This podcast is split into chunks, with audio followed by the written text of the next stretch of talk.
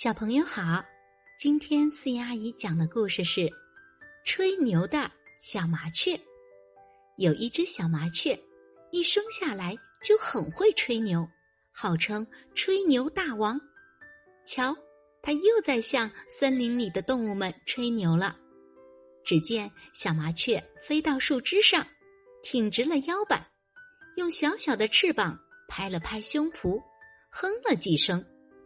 做好了这些准备工作，便扯着嗓子大声说起来：“大伙儿听着，我是一只非常了不起的麻雀，我可是会下鹅蛋的。”别的动物听了，简直不敢相信自己的耳朵，都很吃惊，纷纷讨论起来。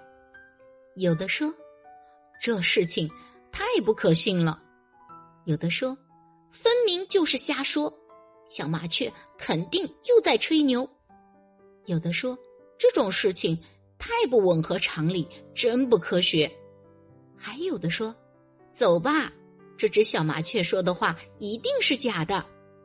小麻雀一听，心里惴惴不安，便说：“那我把上次生的鹅蛋拿给你们看。”于是他从身边拿出一个蛋，大伙儿吃了一惊。这正是鹅蛋，但小麻雀这么小，怎能生下这比它自己还大的蛋呢？就在大家百思不得其解时，鹅大婶突然叫了起来：“我昨天生下的鹅蛋到哪里去了？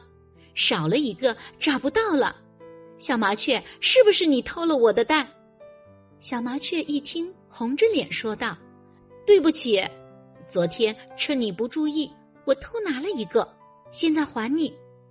大家这才明白，原来蛋是偷来的。麻雀下鹅蛋，吹牛。小朋友，我们可不能像小麻雀一样总是吹牛，要做一个诚实的好孩子哦。我是四姨阿姨，我们下一个故事见。